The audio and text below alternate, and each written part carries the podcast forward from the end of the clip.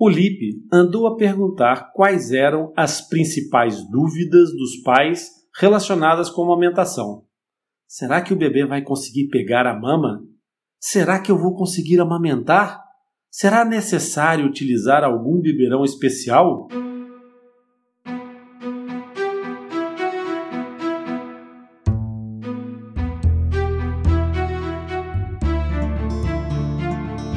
Bem-vindo ao Atlas Lipcast, o ponto de encontro dos amigos do Lip.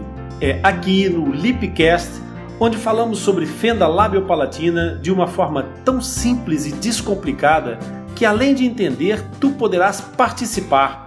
Basta enviares uma crítica, uma dúvida ou uma sugestão de um tema que o Lip irá incluir num dos próximos episódios. Por isso, fica ligado. O episódio de hoje é a amamentação vamos tratar de esclarecer estas dúvidas que o LIP nos enviou. Meu nome é Rony Fúrfuro e eu sou médico dentista. Tratamos fenda labiopalatina há muitos anos numa equipa multidisciplinar e é esta experiência que vamos partilhar nesse Atlas. Comigo, aqui no estúdio também, Mariana Alface. Olá, Mariana! Olá, sou a Mariana Alface e sou terapeuta da fala. E Patrícia Felipe Correia. Olá, Patrícia! Olá, eu sou Patrícia Filipe Correia e também sou terapeuta da fala. Então vamos lá começar o nosso trabalho. Vamos desde já responder a principal pergunta. Mas espera, deixa para o fim. Assim mantemos também a audiência até o final. Calma, Maria, nessa resposta é importante demais para ficar para o final. Por norma, nesses casos, o aleitamento materno na mama é possível e é o ideal, por todas as propriedades que tem, mas Pode não ser possível e não se deve fazer disso um drama. Bem, para começarmos a falar sobre a amamentação, também temos que situar aqui um pouco tu que nos ouves relativamente ao melhor momento na história para esta conversa também surgir. Na condição ideal, os pais devem ter um diagnóstico na ecografia, não é? E já estarem a ser seguidos por uma equipa multidisciplinar. Então, a partir daí, vão ser encaminhados para uma consulta, ainda durante a gravidez, com a terapeuta da fala que vai acompanhar também essa família ao longo de todo o trajeto. Nesta fase, é normal que os pais tenham muitas dúvidas e o terapeuta da fala deve tentar responder a todas elas. Contudo, devemos sempre insistir muito no passo a passo, porque estando ainda numa fase pré-natal, é preciso primeiro saber que caso temos em mãos e, eventualmente, o excesso de informação pode causar demasiado ruído cerebral aos pais nesta fase em que se pretende que seja uma fase serena e tranquila. É, na consultas de pré-parto, de orientação para a grávida, eu costumo referir sempre aos pais que nunca se esqueçam que vão ter um bebê e não uma fenda. Percebem? É que aquele bebê, apesar do, dos cuidados que vai ter, é um bebê que se modifica a cada dia que passa. É preciso aproveitar cada momento, cada sorriso, porque o tempo não para, gente, o tempo voa.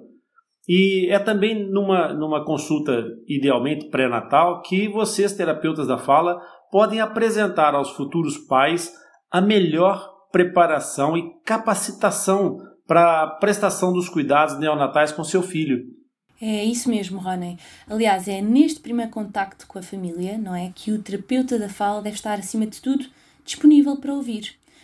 Para ouvir todas as dúvidas dos pais sobre a amamentação e também para esclarecer, sem sobrecarregar a família e os seus cuidadores com informações desnecessárias. Portanto, todo este processo de partilha constante, não é, de informação, deve ser muito controlado. Muitas vezes na ansiedade aqui de responder a tudo o que uh, os pais apresentam, acabamos por criar assim um, muito ruído. No fundo, muita informação uh, que eles têm que absorver e, sem intenção, também uh, criamos um estado de ansiedade que não ajuda em nada no processo. Exatamente, e, e muito importante vocês estarem com as antenas ligadas nessa altura para perceber o, o contexto familiar e ajustar a linguagem da informação que vocês têm às características daqueles pais, daquele, é. daquele núcleo familiar específico. Claro, identificar recursos e uh, outros uh, também cuidadores e outros familiares que possam estar disponíveis também para ajudar não é, neste processo. Pois bem, nós que somos profissionais também temos muita tendência de utilizar aqui termos técnicos que para nós são muito simples, não é? Mas para, o, para os pais são nomes muitas vezes incompreensíveis. Por isso também é preciso muitas vezes traduzir estes termos. Fazer com que uh, se tornem uh, familiares também aos pais, não é? Para que quando os encontrarem nas inevitáveis visitas ao Dr. Google, também não tirem dali informações erradas e também não tirem informações agravadas por erros de interpretação. Ora, nem mais, essa questão é mesmo bastante importante e neste primeiro contacto com a família é de facto de extrema importância nós nos focarmos nos temas prioritários, mas de um modo mais generalista. Eu, eu tenho uma, uma situação agravante, porque eu, para além de me cuidar com os termos técnicos, tenho que me cuidar com o meu vocabulário, que às vezes é um pouco incômodo para certos ouvidos. Mas também é preciso a gente ter atenção aqui numa coisa. Muitas vezes o tipo de fenda só se confirma depois do bebê nascer. Exatamente, e isso pode acarretar uh, estratégias e indicações completamente diferentes. Uh, ou seja, as questões que vão ser trazidas pelos pais, muitas delas dependem de vários fatores e por isso também precisamos controlar os níveis de informação que vamos partilhando e, acima de tudo, ir controlando os níveis de ansiedade que podem começar a desplotar. Por exemplo, o próprio tipo de fenda que a criança poderá ter, e muitas das vezes nós até podemos saber só após o nascimento, se é uma fenda labial, se é uma fenda lábio-alveolar, se é uma fenda lábio-palatina ou se é apenas uma fenda palatina, todas estas questões uh, são importantes no sentido de nós depois podermos organizar e dar as estratégias mais indicadas e mais individualizadas para a questão da amamentação. Por isso, a própria amamentação vai depender, para além do tipo de fenda, do próprio bebê, vai depender também da própria mãe e também do próprio ambiente de suporte a estes dois elementos centrais, portanto, toda a dinâmica envolvente. Yeah. É, e é, o facto de, de, dessa, dessa notícia ser já no limite, porque a diferença dessa, da fenda labial para a fenda que vai até o palato e que se estende até o palato, pode de fato não ser perceptível na, na, nas, nessas imagens e entre pigaitar isso tudo. A, amamentação é um dos primeiros desafios que, que os pais enfrentam logo após aí o, o, o nascimento do filho, quando tem uma fenda labiopalatina. E essa função ela tem como objetivo primordial é, enquanto amamentação, enquanto é, é, alimentação, promover o crescimento e o desenvolvimento do bebê.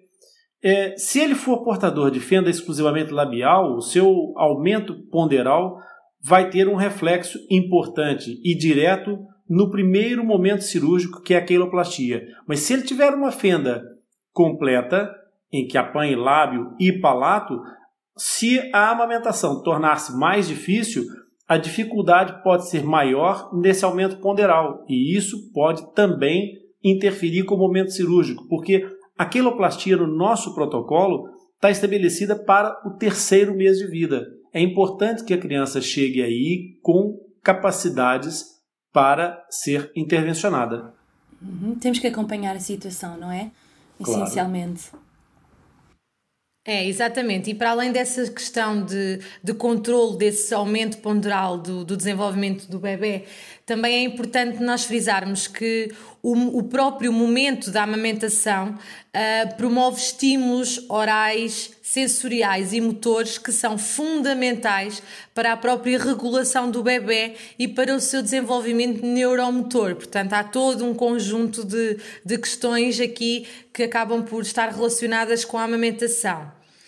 Por isso, e gostávamos desde já ressalvar o seguinte: uh, no caso dos bebés com fenda labial ou fenda lábio-alveolar, isto é, que não tenham fenda do palato, são por norma capazes de ser amamentados no seio materno.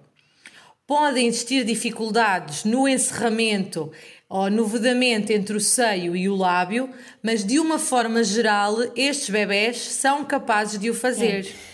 São necessários alguns ajustes, claro, nesta situação, como por exemplo colocar o mamilo por cima da língua, apertar o seio materno, dar suporte no queixo do bebê, portanto, darmos aqui algum controle oral e apertar as bochechas. No fundo, queremos reduzir o espaço dentro da boca e permitir que o bebê seja o mais eficaz possível na maminha da mãe, não é? Que consiga amamentar. Mas lá está, todas estas indicações e todas estas estratégias têm que ser observadas com a família, com a mãe e adaptadas ao bebê que temos uh, à nossa frente. Claro, individualizado, né? Exatamente. É bom a gente não, não se esquecer que há um outro aspecto. É, a fenda pode não ser a principal ou até pode não ser a única causa das dificuldades na amamentação. Existem outros fatores, como a presença de um síndrome, a prematuridade, o baixo peso ao nascer, algumas doenças cardíacas ou pulmonares que afetem a ventilação e a capacidade de resistência dessa criança, uh, alterações funcionais, por exemplo, ou até estruturais da, da, da orofaringe ou do trato gastrointestinal, podem também contribuir para as dificuldades na amamentação. Existem ainda, por exemplo, problemas na coordenação neuromuscular. Também podem causar dificuldades de deglutição que vão ser exacerbadas em presença dessa fenda. É. Uh, é isso tudo, por isso temos que contar com vários fatores. E por isso é que é tão importante também o diagnóstico ecográfico. É, para termos aqui uma, uh, anteciparmos aqui algumas informações.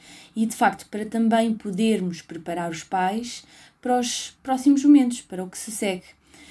Uh, há aqui o desafio da amamentação, não é? E neste momento, uh, neste desafio, as terapeutas da fala pode, podem mesmo utilizar vários métodos de intervenção, desde materiais específicos a técnicas adaptadas, aconselhamento e até combinar todos os possíveis métodos que já referi. A investigação ainda não comprovou que um único método seja suficientemente eficaz e determinante para a amamentação dos bebés com fenda lábia palatina. Por isso, mais uma vez, o desempenho do bebê durante a amamentação determina de facto qual é o método e a estratégia que é mais adequada.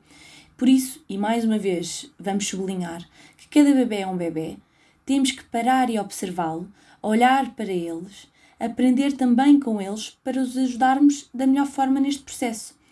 E esta técnica de parar e de ler o bebê é e deve ser sempre feita em conjunto com os pais e os outros cuidadores. Temos que capacitar realmente as famílias para fazer esta leitura e adaptarem uh, a sua maneira uh, de atuar com o bebê não é? Que queremos que cresça bem e que a família também esteja bem segura, principalmente das técnicas que vai adaptando e que vai adotando, não é? Com o bebê. É isso mesmo, Mariana. E para além disso, também é importante uh, termos em conta que essas técnicas uh, podem ter que se ir adaptando ao longo do tempo. Ou seja, as técnicas requerem uma monitorização constante para verificar se a sua realização e eficácia se mantém, porque nós queremos sempre atualizar e adaptar essas estratégias conforme as necessidades e o crescimento do bebê ou até mesmo as necessidades e as dificuldades sentidas pela mãe e pelos cuidadores. Por esse motivo, é essencial desenvolver a capacidade de observação que tu falavas, mas também de monitorizar e de ir acompanhando essa amamentação desde o nascimento ao longo do tempo. Claro, até porque a, a amamentação no peito materno é com certeza o método que promove melhor é, é, desenvolvimento craniofacial de forma mais harmoniosa. Isso é muito importante. Pois bem, Rony, e de facto nesses episódios, não é? nesses casos em que temos aqui a possibilidade de alguma glossoptose, alguma queda da língua para trás, tem que haver aqui alguma adaptação hum, da posição do bebê para amamentar.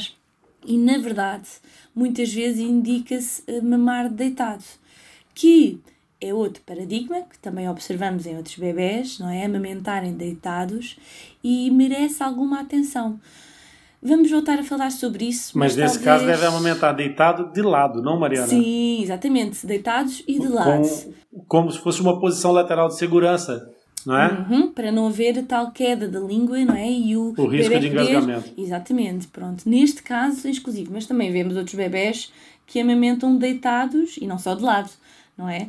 Uh, e de facto, é isto merece outra atenção que acho que podemos ver no outro episódio, não é?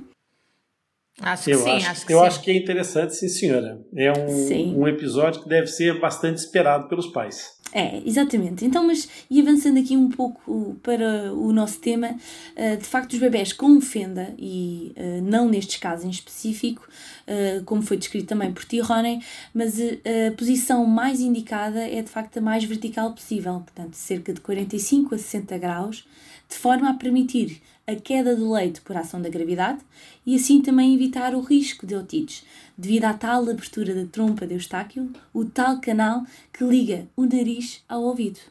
O tal canal. Tão bom. Ora, nem mais. Não isso resisti. mesmo.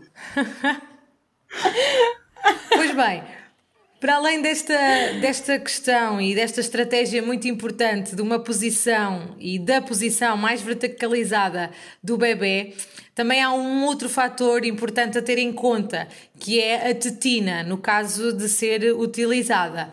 Uh, portanto, quando os bebés estão a ser amamentados com recurso ao uso de tetina, a tetina deverá estar sempre cheia de leite, de forma a se diminuir a quantidade de ar ingerido. E agora calma lá, não se assustem. É normal que possa sair leite pelo nariz do bebê, uma vez que, tendo o palato aberto, ou seja, com ligação direta para a zona do nariz, é normal e previsível que isso aconteça. E por sabermos que isso é normal e previsível e que acontece, Daí a nossa recomendação muito precoce uh, da higiene do nariz e da boca, uh, o que nós chamamos da higiene oronasal. Isto não é nada de muito complicado, acaba por ser um procedimento até simples e muito, muito importante que é fundamental que os pais e os cuidadores introduzam desde logo nas suas rotinas. Basta colocarmos duas ou três gotinhas de soro no nariz do bebê antes de iniciar a alimentação, de forma a facilitar quer a sua respiração, quer a umetação da mucosa, que depois se vai tornar menos adesiva.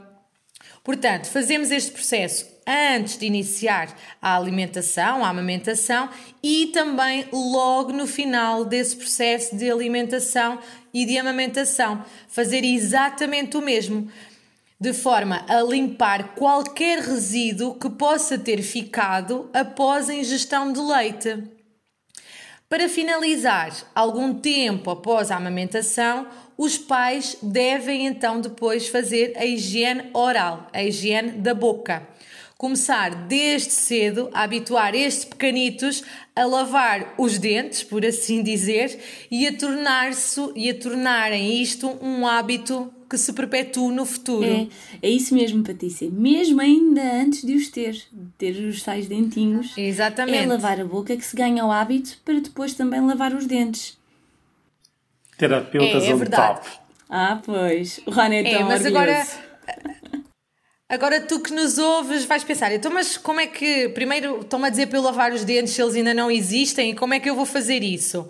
Pois bem, este procedimento de limpeza da boca, da cavidade oral, deve ser feito através de uma comprensa de gase umedecida em água fervida tépida ou até mesmo uh, embebido em soro fisiológico.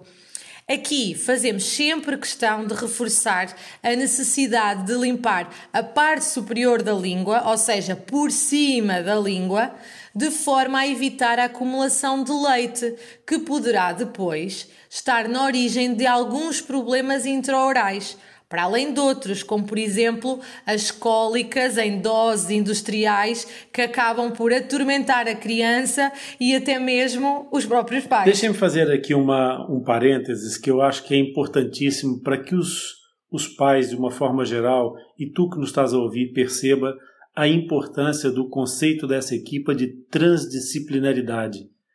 Quem está a dar essas indicações de forma tão própria e com tamanha clareza, objetividade e correção é a terapeuta da fala, não é o médico dentista sequer.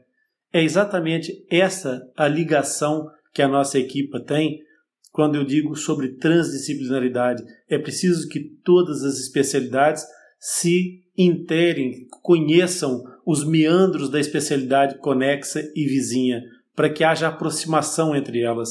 Isso é muito bonito e eu fico, de fato, como disseste, muito orgulhoso, oh, Mariana. que maravilha! É o que faz sentido, de facto, não é? É o que também a nós damos estas indicações e fazem todo o sentido também para o trabalho que vamos ter com estes bebés. Não só promovemos a higiene, que é muito importante, de facto, uh, também estamos a trabalhar estruturas que vamos utilizar não só para amamentar, não é?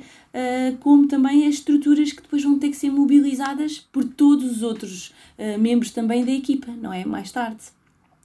E... É, é verdade, e eu aqui até, até frisar uma vez mais o facto da necessidade de intervirmos junto desta criança, desta família como um todo e não nos focarmos apenas numa parte. Portanto, aqui esta nossa visão multidisciplinar, que sabemos da relação entre as várias áreas e entre as várias estruturas da criança e que desde logo uh, adotamos esta abordagem global e multidisciplinar. Sim, mais do que multi, transdisciplinar, Patrícia, transdisciplinar. Esse é o nome Isso, da canção. exatamente. É, é verdade. Uhum. E os pais também se sentem muito mais seguros por saberem desta transdisciplinaridade, não é? Esta, este momento em que os, qualquer membro da equipa consegue ajudar em várias áreas, não é? E temos o apoio da equipa para isto, é a segurança que conferimos também nestas indicações. E as pessoas poderiam é até. É fosse... As pessoas até poderiam questionar o porquê das terapeutas estarem tão inteiradas, por exemplo, nesse momento mas não faz sentido nenhum, e é uma questão de logística, até de lógica na ação, uhum. não faz sentido nenhum alocar dois recursos para, para uma função num determinado momento. As terapeutas têm que estar junto aos pais no primeiro momento. Não haveria necessidade de ir a terapeuta da fala e ainda alocar o médico dentista, isso complicaria o processo. E assim, a terapeuta, tendo conhecimento e domínio sobre a matéria da, da, da, da especialidade conexa, faz o trabalho com perfeita e absoluta representatividade e com autoridade para isso. É, é juntar armas. É, é, era, era como se fosse um montar um puzzle e todos nós sabemos exatamente como é que devemos encaixar cada é, peça. É, perfeito. É, e agora voltando um pouco aqui há, ao tema outra vez da amamentação, não é? Há esta tarefa, também não nos podemos descuidar do tempo, ok? Do tempo que esta tarefa de amamentar uh, leva. Portanto, nós estabelecemos como duração máxima os 30 minutos.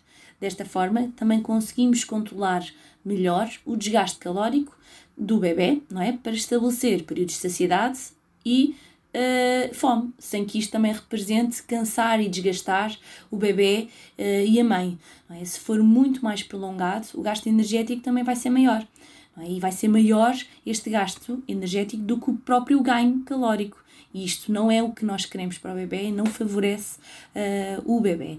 Por isso, temos que controlar aqui uh, o tempo, é? e por ter aqui uma alimentação mais confusa, nós devemos colocar sempre o bebê para arrotar ao longo da refeição. É? Devemos ter aqui momentos em que o bebê faz pequenos intervalos, uma vez e que devido também à presença da fenda, ele engole também mais ar do que seria aceitável. Por isso, parar para arrotar mais vezes é importante e é essencial, não é?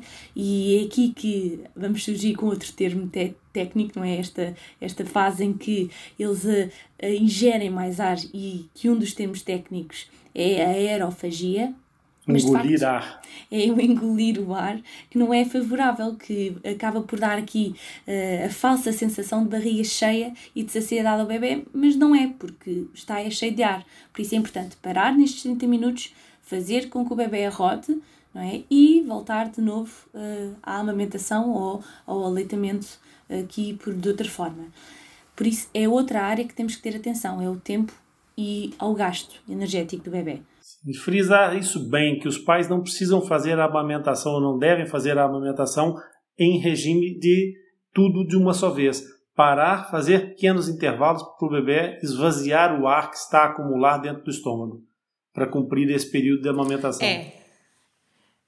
É, é isso mesmo, e uma vez mais, lá está. Nós já percebemos os benefícios e, e, o quão benéfico seria a amamentação ao peito, mas nem sempre essa amamentação é possível, e então naí também devemos tentar orientar os, os pais, por exemplo, para a retirada do leite materno, com a ajuda de bombas que facilmente estão disponíveis e os pais conseguem adquirir uh, no mercado e depois utilizarem esse leite com, com o biberão para depois alimentar o bebê até ser possível. E aqui explicar e sensibilizar também os pais, neste caso a mãe, uh, para as vantagens deste tipo de alimentação, que são diversas, como por exemplo não irrita a mucosa nasal, o risco de otites é menor, bem como o tempo de jejum antes das cirurgias também acaba por ser mais reduzido e isso de uma forma geral, os pais percebendo isso também ficam um bocadinho mais tranquilos e acabam por ponderar mais nesta situação. Sim, mas se por alguma razão não for possível, o bebê pode alimentar-se com, com leite adaptado também, não há problema. É, e há sempre outra opção, que é os pais, eh, e há muitos pais que se sentem confortáveis para fazer este pedido, de pedirem leite materno a outro familiar ou outro amigo eh, para o momento das cirurgias, por exemplo, para diminuírem aqui o tempo de jejum. Portanto, é sempre esta, esta possibilidade. E, de facto, agora hum, é essencial neste momento não criar aos pais este, esta, esta ansiedade desnecessária, não é? E queremos tranquilizá-los, reforçar que de qualquer forma o bebê, como uh, tu disseste, Rony, vai ser alimentado e que isso é o mais importante. É? O desenvolvimento ponderal uh, que deve ser adequado para o bebê para que esteja saudável e apto para a primeira cirurgia, seja a queloplastia, portanto, a cirurgia do lábio aos 3 meses, como a palatoplastia, a cirurgia do palato aos 9 meses como temos no nosso protocolo. Mas devemos sempre dar orientações quanto à importância de criar aqui também o vínculo afetivo entre a mãe e o filho. É? E falar desta importância, deste contacto pele a pele da mãe e do bebê em vários momentos do dia, que uh, também tem muitas vantagens para a mãe, principalmente as mães que estão a fazer a extração do leite materno, que para continuarem a produzir não é? O leite é muito importante o contacto pele a pele, mas sobretudo também durante o momento da própria amamentação. É, pois é, porque há, há estudos é, que foram realizados, sobretudo em, em bebês prematuros, que referem que esse contato mais próximo diminui o tempo de internamento dos bebês, melhora a, a resposta do bebê a diferentes estímulos e até constata-se um aumento de peso significativo nessa população. Ganha o corpo. É fantástico. É, e, e essa é, a, a, estávamos a falar do desenvolvimento ponderal é exatamente isso, é botar corpo. é gordinho. é isso mesmo. Pois bem, nos casos dos bebés com fenda palatina, a amamentação no peito é possível se a fenda for pequena e estreita. E aqui a amamentação é mais provável que seja possível e viável nos casos de fenda unilateral. Nestes casos de bebés com fenda palatina, que já percebemos que então tem aqui uma dificuldade um bocadinho mais acrescida, é preciso ter algumas considerações. A mama deve ser colocada na área, no sítio da boca onde há osso, para assim então se conseguir uma boa preensão ou, dito de uma outra forma, conseguir uma boa pega, isto é, fazer com que uh, a criança pegue mais facilmente no mamilo da mãe e haja essa força para a extração do leite, pois só assim o bebê poderá conseguir mamar. E aqui, uma vez mais, reforçar que estas orientações deverão ser sempre reajustadas e tidas em conta desde que o bebê nasce e logo assim que o terapeuta da fala vai fazer uh, a visita ao bebê e nas seguintes nas vezes seguintes. Ora, nos casos de fenda labiopalatina bilateral completa, agora falando de outro tipo de fenda, a amamentação no peito será mais difícil, mas também importa aqui ressaltarmos que, se os pais quiserem e estiverem dispostos a tentar, o terapeuta da falda ajuda e tentará, uh, sem dúvida, com os pais, mas será de facto mais difícil por toda uh, a, a, caracterização não é, da fenda. E nestes casos devemos solicitar aos pais que tentem retirar do leite o, do, do, do peito materno uh, o leite e dar no biberão ou por outro uh, recurso. Mas o próprio leite da mãe, não é? Sim, o próprio leite da mãe, exatamente. Ao caso uh, não seja possível uh, retirar, utilizar um leite adaptado, um leite artificial, de acordo também com as indicações do pediatra. Okay? Temos, mais uma vez, temos de estar sempre de acordo aqui com as indicações do médico. As famílias, por vezes, transmitem-nos dificuldades em fazer a estimulação bilateral durante a alimentação. E o que é que é isto? É tanto alimentar à direita como alimentar à esquerda. É? As famílias, por vezes, demonstram esta dificuldade ou por serem destros ou canhotos e acharem que, por essa razão, não o conseguem fazer. Uh, independentemente também do bebê ter uma fenda uni ou bilateral mas é importante também dar este reforço para os pais não evitarem nenhum lado, não é? Fazer de um lado e do outro. E há algumas técnicas de posição também que depois vocês podem ensinar que também ajudam, trazem alguma mais-valia nesse aspecto. Uhum, sem dúvida. Eu estou a lembrar, é, eu estou a lembrar, por fato... exemplo, de passar o bebê sem o inverter em relação à, à linha do, do à linha média da mãe, passá-lo diretamente para o outro lado, colocando uhum. as perninhas por baixo dos braços da mãe, por exemplo, pode ser uma das soluções para que isso aconteça uhum. como estratégia posicional, não é? Exatamente. Exatamente. É mesmo isso. E uh, há uma outra questão a ter em conta, porque se nós evitarmos o lado da fenda, também acabamos por estar a promover compensações Compensações essas que, devido às alterações estruturais que o bebê já tem, que já existem, acabam por negligenciar a importância do estímulo bilateral, proprioceptivo e até mesmo o estímulo auditivo. Ou seja, ao, ao contrário, ao invés de evitar o lado da fenda, devem então ser aplicadas essas estratégias que favoreçam a participação de todas as estruturas, ou seja, quer de um lado, quer do outro, de todas as estruturas, estruturas bilateralmente. Deste modo, pretende suprimir as experiências do desenvolvimento. Ah, Acho que agora a última dúvida que a gente ainda não, não falou, do, do que o Lipe andou a perguntar aos pais, é sobre a escolha das tetinas. Que é tetinas é utilizar? É verdade, há muitas, não é? No mercado então temos uma oferta uh, muito grande de tetinas e apesar de haver tetinas especiais para estes casos, a terapeuta Helena costuma utilizar a seguinte frase: Mama na tetina a qual se adaptar melhor. E é isto mesmo. Assim, Esse é o grande gabarito. É, é verdade. É porque não há outra forma de colocar isto. De, uh, não há tetinas especiais. Há tetina que se adapta melhor ao bebê e que o bebê também se adapta melhor a essa tetina. E por isso. E cada bebê é um bebê diferente. Nem mais. É? Por isso não podemos uh, dizer que esta é a especial e que esta é a que uh, vai ser para o seu bebê. Não, não, não podemos fazer dessa forma esta escolha, mas há aqui alguns critérios que nós podemos seguir, de facto, para a tetina, para a escolha da tetina. E de facto a tetina deverá ser de borracha, com três furos ou um furo em cruz, que os pais também podem ensinados a fazer. E uh, esta de borracha, porquê? Porque também se adaptam melhor à boca do bebê. São maleáveis e podem ser apertadas de forma a ajudar os bebés com mais dificuldades. É apertadas para ajudar, não é apertadas para fazer o trabalho e exclusivo por eles, está bem? Nós queremos que. Sim, Sim diz, diz, uh, Patrícia.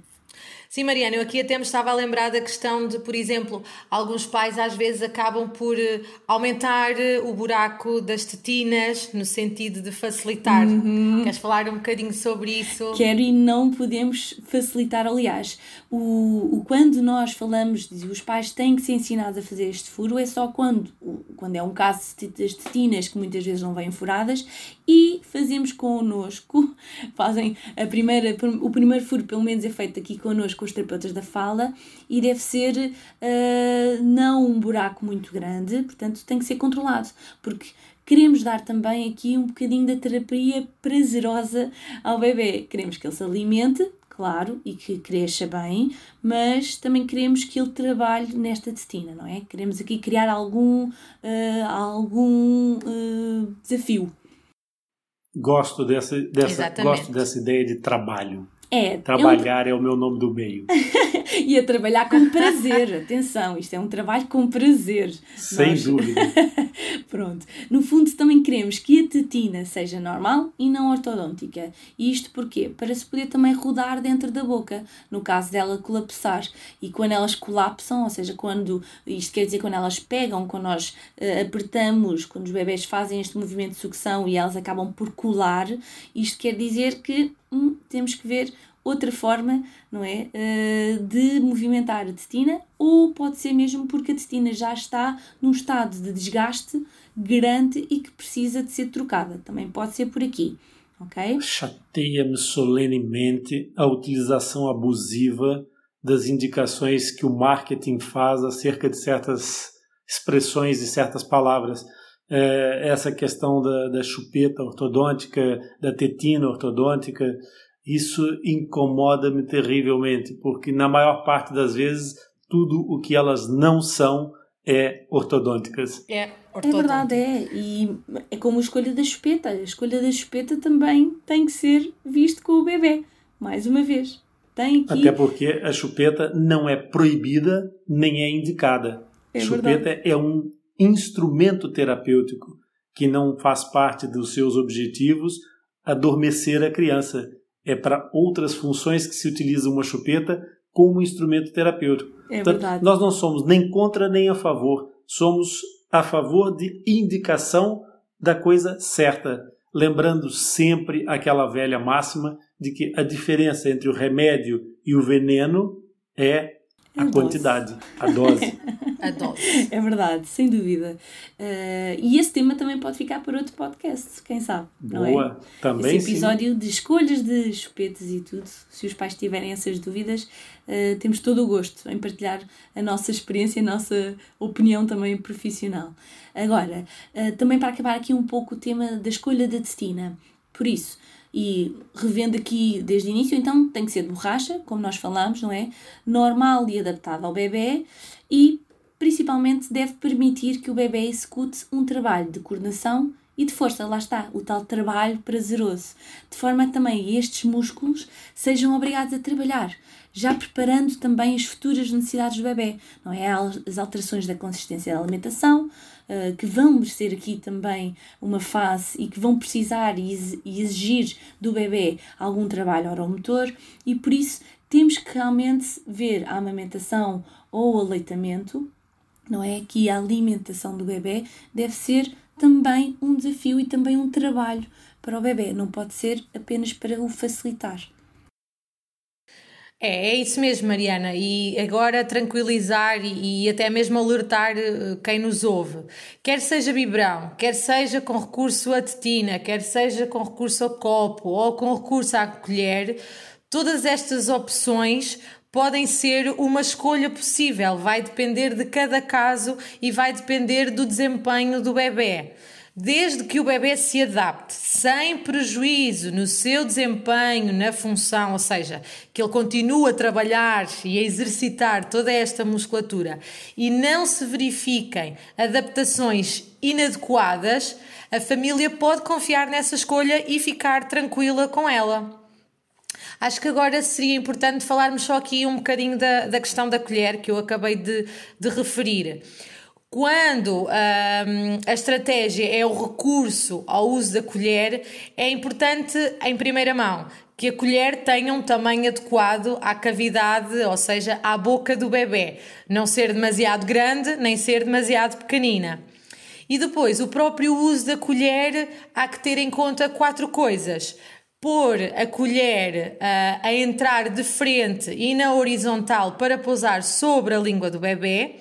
Depois, quando a colher já está dentro da boca e sobre a língua do bebê, fazer uma ligeira pressão com a colher sobre a língua, portanto, como se carregássemos para baixo, de forma a que depois sejam os próprios lábios que.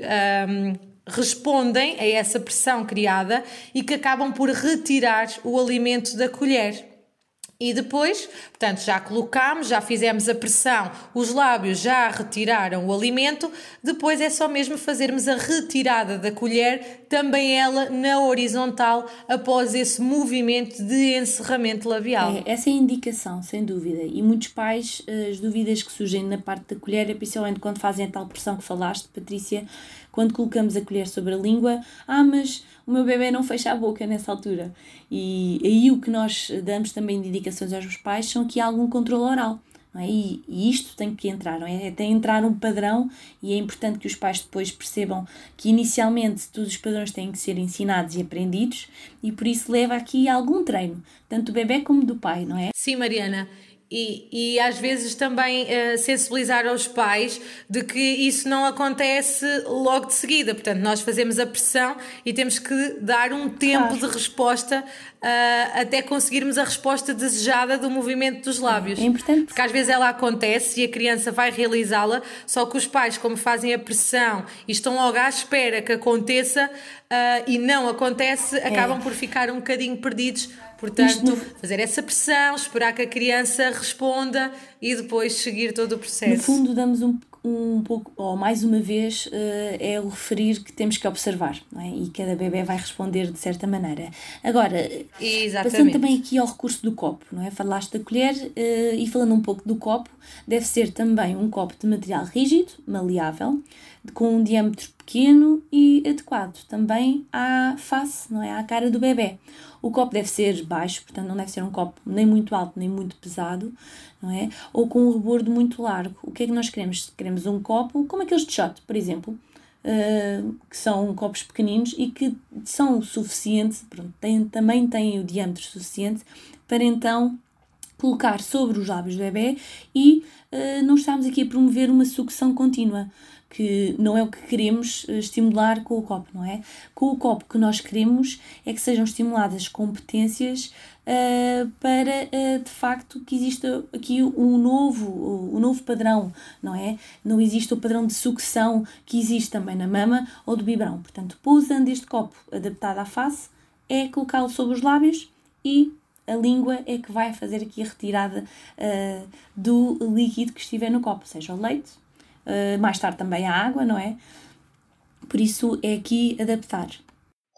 É, principesas é, ou principessas.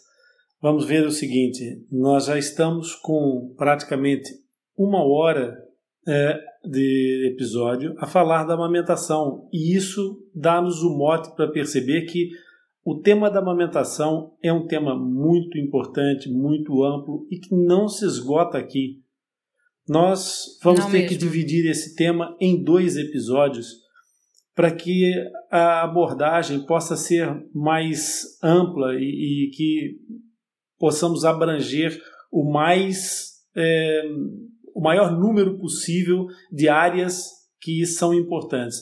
Nós agora tivemos na área técnica, mas também existe uma área que é a área psíquica disso tudo. Né? Então, nesse primeiro episódio, nós optamos por essa abordagem da amamentação, tratado muito mais na ótica da terapia da fala, mas vamos pensar num segundo episódio com a ajuda das nossas psicólogas e fazer uma mesa redonda, eventualmente com uma ou com duas mães que se, se candidatarem para partilhar a sua experiência estando presente aqui no estúdio conosco, no, numa, numa reunião de sala virtual, eventualmente. O que é que vocês acham?